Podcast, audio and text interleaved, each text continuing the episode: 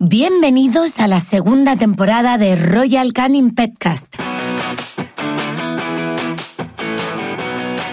Soy Tonia Costa y me acompañan en un nuevo episodio expertos del mundo animal para ayudarnos a entender mejor el mundo de las mascotas, conocer cómo son y cómo podemos ayudarles a tener una vida sana, saludable y feliz. Comenzamos esta nueva temporada con un episodio dedicado a los gatos.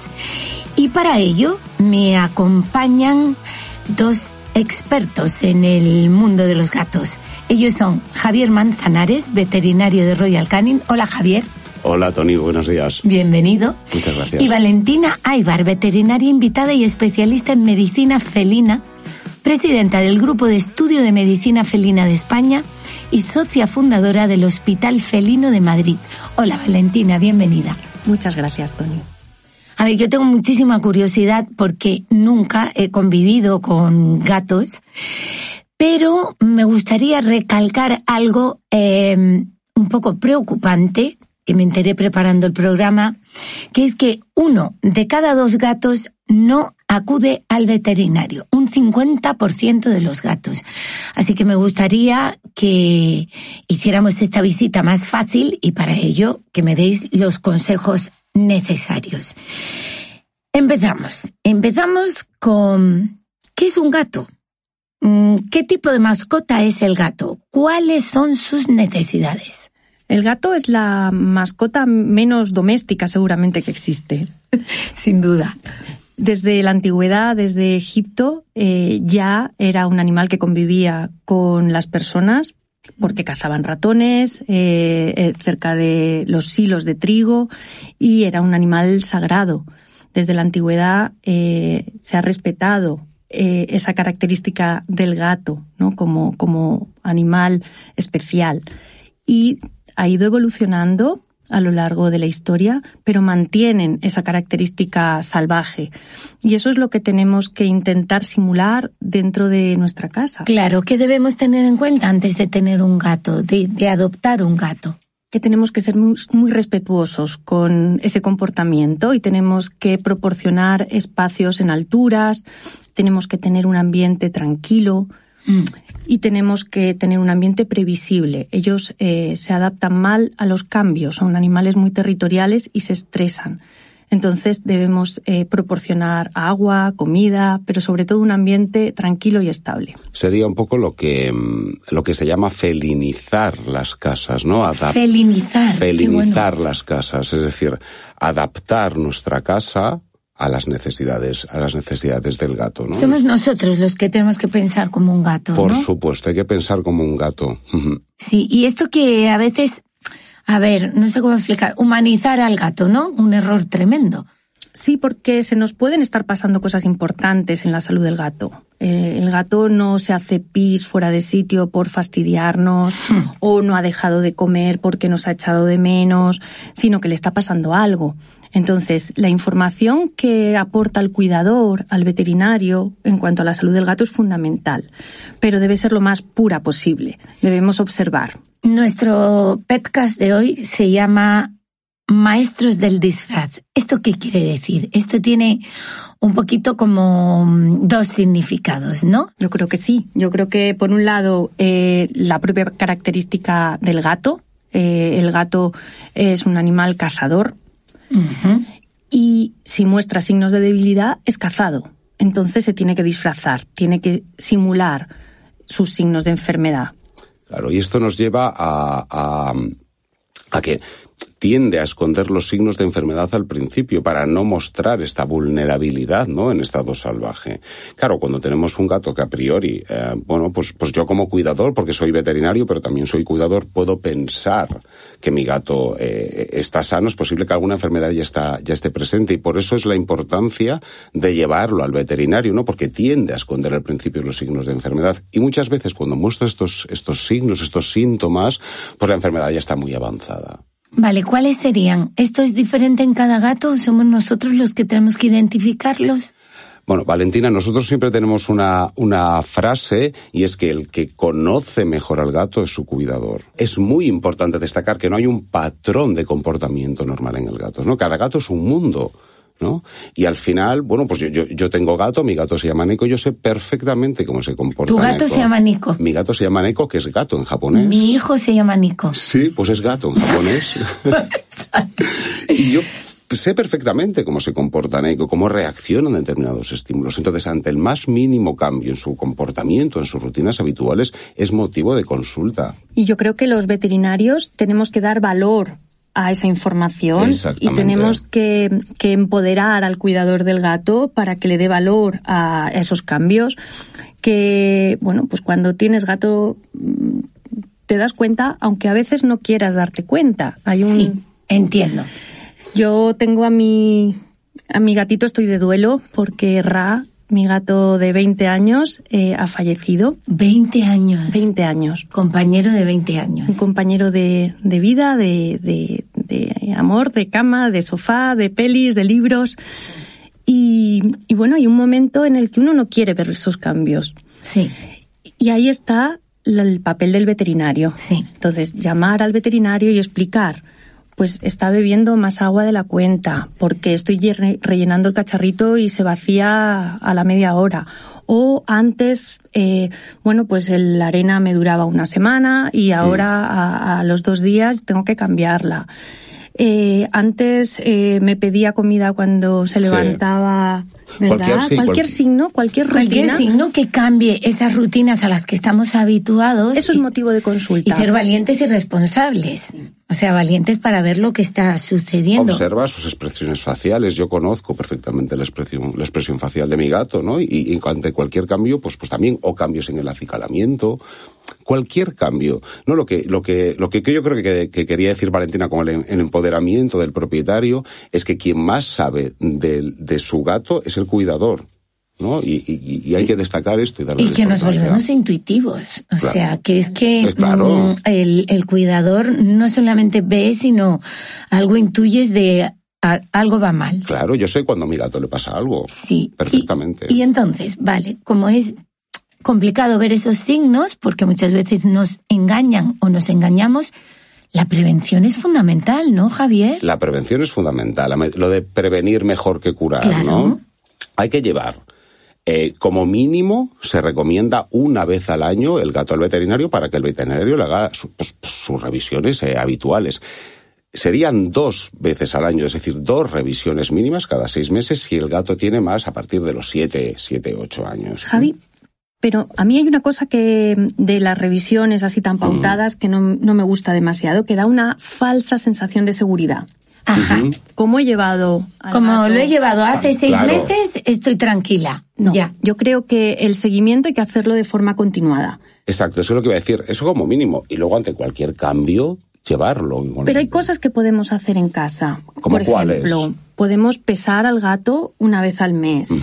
Y si hay un cambio significativo de peso, es motivo de consulta, tanto por arriba como por abajo. Perfecto. Podemos eh, medir también lo que bebe. No rellenar el cacharrito de agua sin más. Sin darnos cuenta. Exacto. O eh, medir también lo que come. No rellenar el cuenco de comida sin más. Y eso nos va a dar mucha información y ante cualquier cambio ir, pero no por el hecho de haber ido y que tenga una analítica normal, dar por hecho que, que Claro, no pasa esperar, nada. esperar hasta el año que viene, porque Claro, es cuando y, le toca. y- y, por ejemplo, eh, antes de llegar a casa, yo desde luego a mí me parece fundamental, antes de meter al gatito en casa, eh, llevarle al veterinario una primera visita. Fundamental, incluso antes de que llegue el gato a tu casa. Esto me encanta. De que en el momento en el que has pensado tener un gato, tú porque estás con esta conversación de que es un gato ahora, pero Yo porque he tenido la suerte de hacer los petcasts, Bueno. que he aprendido muchísimo y estoy aprendiendo y cada la, día. y la gente que nos esté escuchando, pues va a ser una oportunidad también de conocer a Sí. lo que es un gato. Pero eh, yo creo que es muy interesante el hacer una primera consulta para saber qué necesidades tiene un gato, desde el punto de vista sanitario también, qué enfermedades nos pueden transmitir y cómo poder prevenirlas y qué cuidados eh, va a necesitar el gato. Eh, eh, las etapas. O sea, quiere decir, ¿cuándo es, cuándo debemos incorporar a ese gatito a la familia? Porque eh, también se dan muchos casos de acoger al animal. Yo, yo tengo un montón de amigos que es, pues un gato que apareció en casa, un gato que, ¿quién dice que no? Y abrimos las puertas de casa. si, si nosotros conscientemente vamos a incorporarlo. ¿Cuándo, Javi? No, se recomienda no antes de las 16 semanas. 16 semanas. De vida. Y esto tiene una explicación muy, muy sencilla, y es que es muy importante que esas primeras 16 semanas las pase junto a la madre. ¿Mm? y, y, y, los hermanos, ¿no? Sí, sí, la madre que es, que le va a enseñar a ser un gato. Exacto, es que es cuando le enseña a la madre, bueno, pues como nosotros, ¿no? Que la madre mm. también nos enseña, bueno, pues la madre le enseña a, a, a, ser gato, ¿no? A determinadas pautas, y esto nos va a evitar, pues, una gran cantidad de, de a lo mejor problemas de comportamiento en el, en el, en el futuro. ¿Sabes cómo se llama eso? ¿Cómo se llama? Control etológico. Bueno, Control exacto. etológico. Y es el tate quieto. Eto, tate quieto. El tate quieto Me de toda encanta. la vida.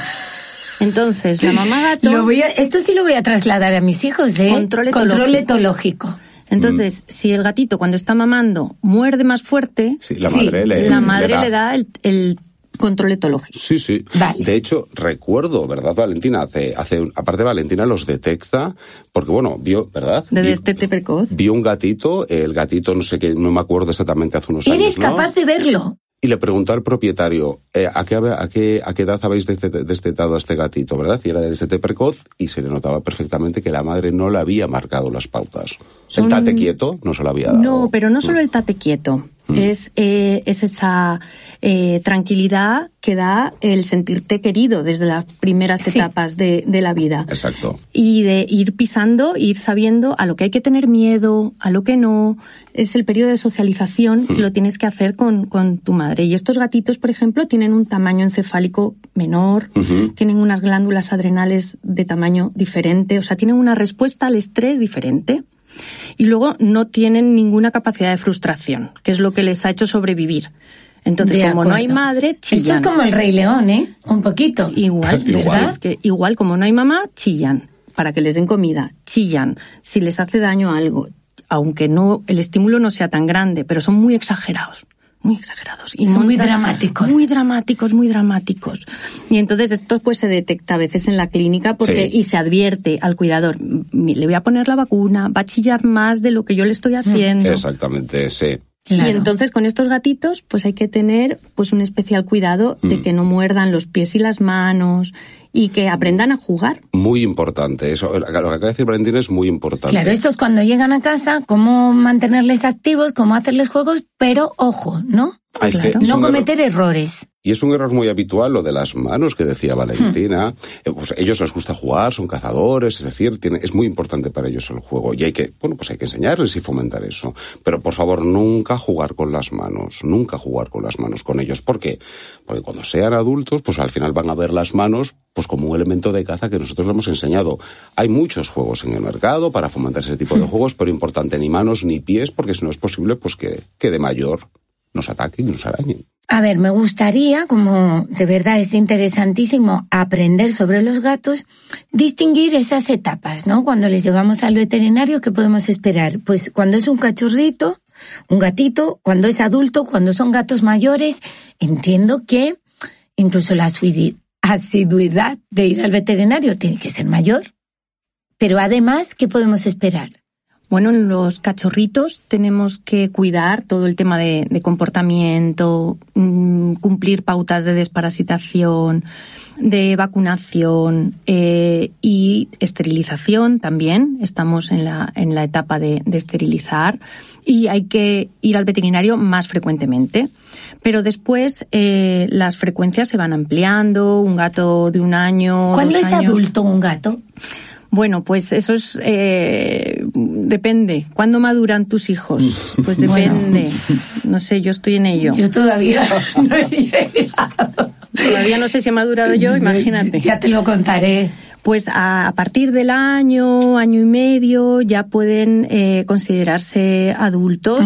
Eh, las necesidades nutricionales, yo creo que Javier nos puede hablar un poquito más. cambian y al pasar a la etapa adulta cambian las necesidades nutricionales de un gatito son totalmente diferentes a las de las de un gato adulto y, y, y a mí me gusta recalcar que en estas primeras visitas que dice Sí. Valentina el cuidador pregunte y el veterinario le informe sobre una correcta alimentación para el gato. El profesional veterinario es el que, el, que más, el que mejor te puede, ¿no? El que mejor te puede, eh, pues aconsejar sobre la nutrición de tu, de tu gatito. Y una cosa súper importante que hay que hacer en esta fase es que muchos gatos tienen neofobia alimentaria. Y ¿Neofobia es? ¿Qué es este palabra tan raro? Pues eh, un gato, si tú de pequeñito no lo acostumbras a probar diferentes tipos de alimentos o diferentes tipos de texturas, es probable que de adulto pues no te acepte una nueva alimentación. De acuerdo. Y esto tiene un problema, si, si pues el gatito necesita algún tipo de, dieta específica porque tiene algún tipo de enfermedad, pues que al darla no, no la quiera, no la rechace. ¿Cómo conseguimos que esto no pase? Pues en esta etapa temprana de socialización hay que darle diferentes tipos de, alimentos, diferentes tipos de texturas. Ojo, no sobras de humana, ¿no? Pero alimentos adaptados a gatitos que pruebe diferentes texturas y así reducimos el riesgo de que adulto, pues que nos lo rechace y nos lo pueda aceptar con más facilidad. Neofobia. Si esto era como mm. mandar al niño al comedor escolar, que coma de todo. que tiene que comer de todo. sí, sí. Y otra ah. cosa importante es el, el, el, que los gatitos necesitan comida húmeda. Muy importante. Sí.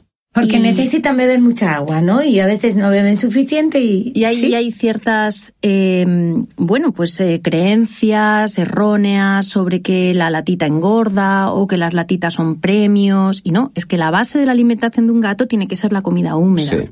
De acuerdo. Y entonces en esas primeras visitas eh, es lo, lo que hay que dar las pautas sobre el cómo alimentar, sobre mm, eh, bueno, primero que son carnívoros, que son carnívoros estrictos, que no podemos tener un gato vegetariano.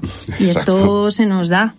Está pasando, ¿eh? Esto está pasando. Está pasando. Mm. Eh, que necesitan, sobre todo en las primeras etapas de, de, vida, los cachorros necesitan vacunas, desparasitaciones, que después se pueden ir ampliando las, las visitas a una vez al año. Vale. Pero, pero las primeras, las primeras etapas son, son de, bueno, de invertir tiempo en el hmm. cuidado de, del cachorro. Exactamente.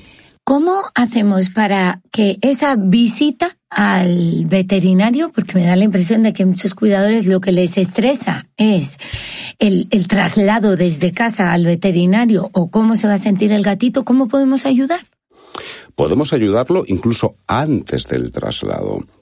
Es muy habitual que los cuidadores pues tengan el transportín en, un armario y lo saquen justo en el momento, bueno, pues de llevar al gato, ¿no? De llevar al gato al veterinario.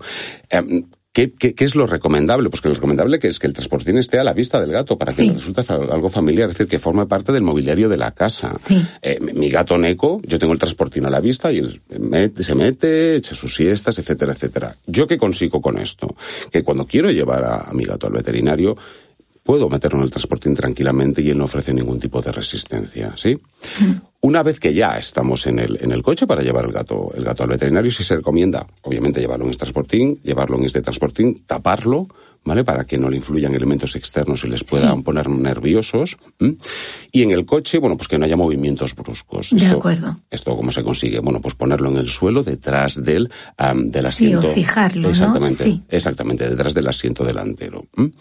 Una vez ya llevada, ya llevada a la clínica, creo que Valentina, este ya es más tu ámbito, ¿Qué podemos hacer? Bueno, primero yo te recomendaría que fuera un día en que estuvieras tranquilo tú. Muy importante. Se me había olvidado. Sí, que no sea un estrés también para el cuidado. Claro, que no tengas que ir a buscar a los niños, es que no llego, es que no he podido aparcar y es que la compra se me den los congelados y todo esto es un lío. Y el gato. Ellos detectan ese estrés, con lo cual hay que ir tranquilos, con tiempo y dedicarle el tiempo que ellos necesitan. Claro, son visitas que tienen que ser programadas.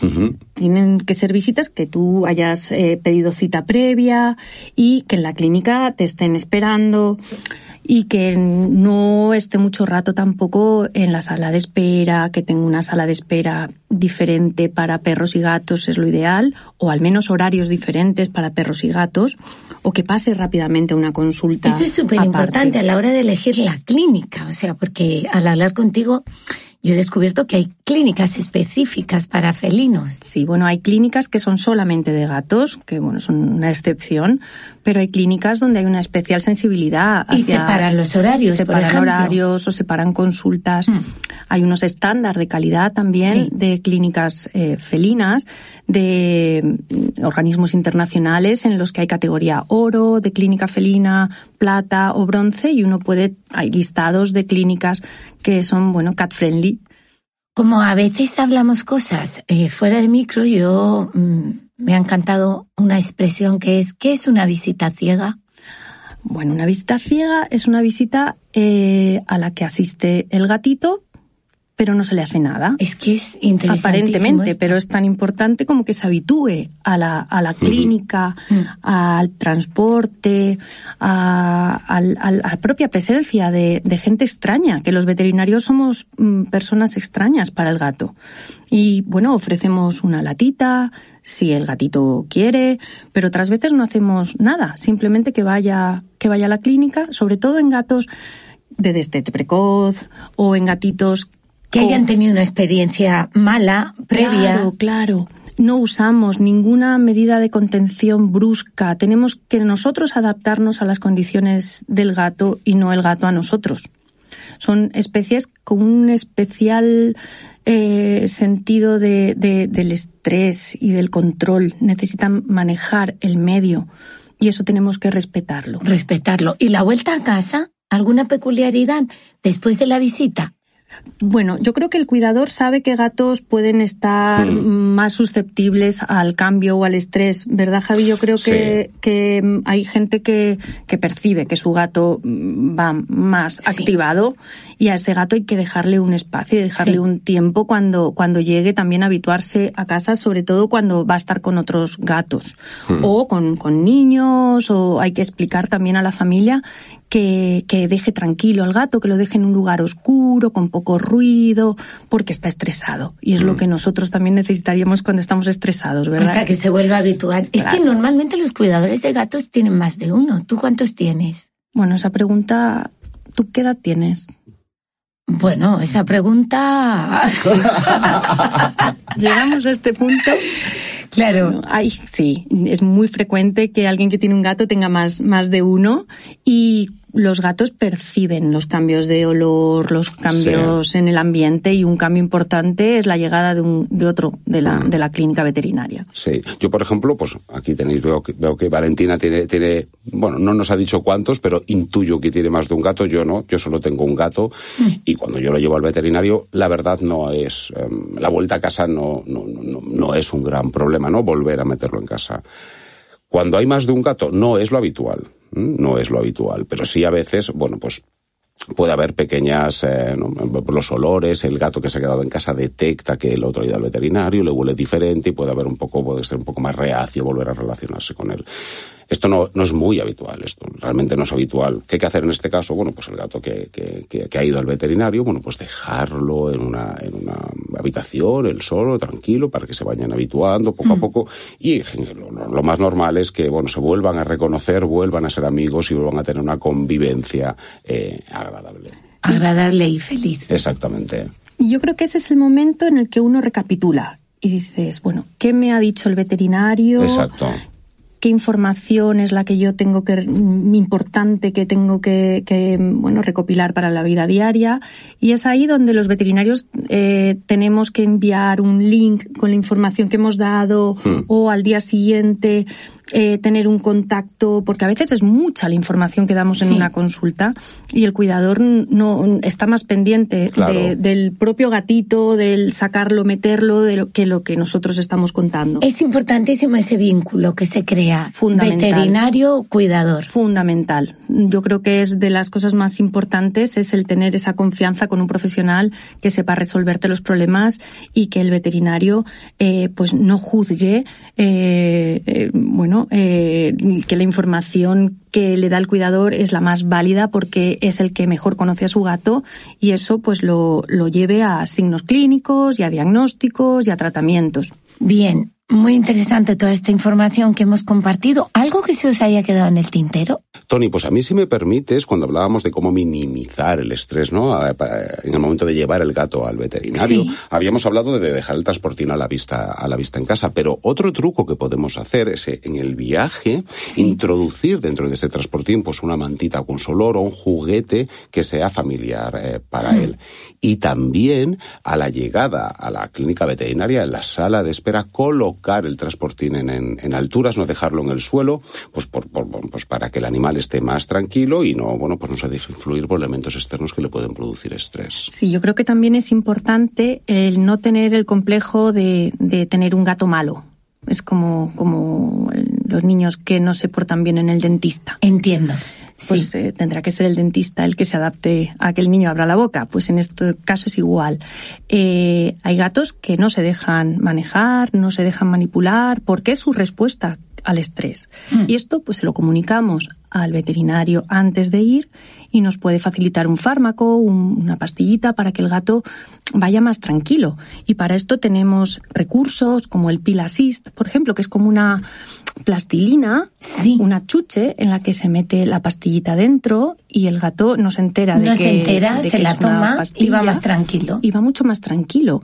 Y de hecho, eh, hay gatos que no se tienen por qué sedar, simplemente con esta pastilla se dejan manejar. Bueno, y que en cualquier caso el veterinario sabrá siempre cómo gestionar a ese gato. Claro, hay gatos que eh, es necesario, pues por los procedimientos, porque hay que hacer una ecografía, hmm. sacar sangre, hay que, hay que sedar. Y no pasa nada. Eh, para eso, para eso estamos. Pero que eso no sea un problema para llevar a tu gato al veterinario o no. Totalmente de acuerdo. Y otra cosa importante que quería eh, decir, y esto en general, pues que no es bueno regañar a los gatos. Yo creo que a nadie. Qué maravilla. Pero que el refuerzo tiene que ser en positivo. Y para eso las latitas, el refuerzo con la comida, con el juego, eh, pues nos tiene que ayudar para eh, pues evitar una conducta no deseable, pero no regañar, porque además de, de, que no sirve, no es respetuoso con, con el gato. Es un gran título, no regañar al gato.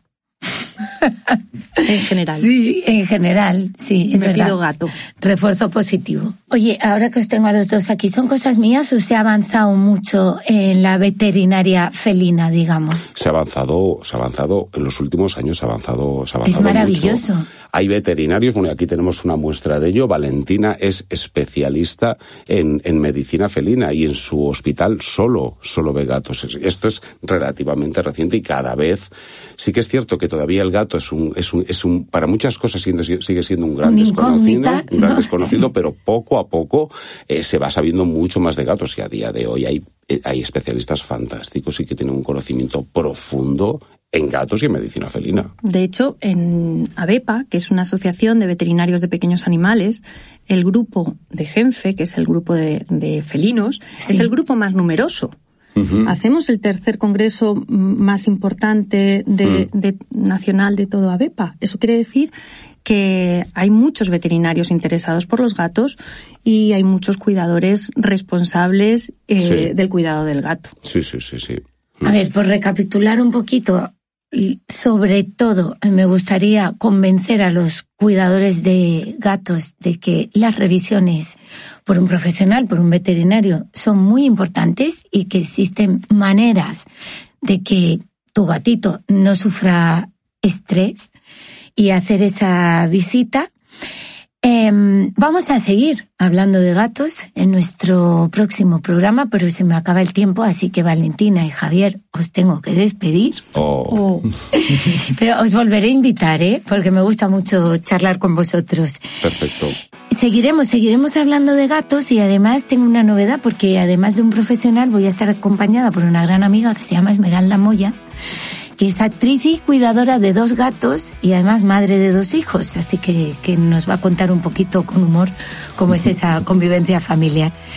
Bueno, os agradezco a los dos que me hayáis acompañado y a nuestros oyentes muchísimas gracias por escucharnos un día más. Soy Tony Acosta y os espero en un nuevo episodio de Royal Canin Petcast.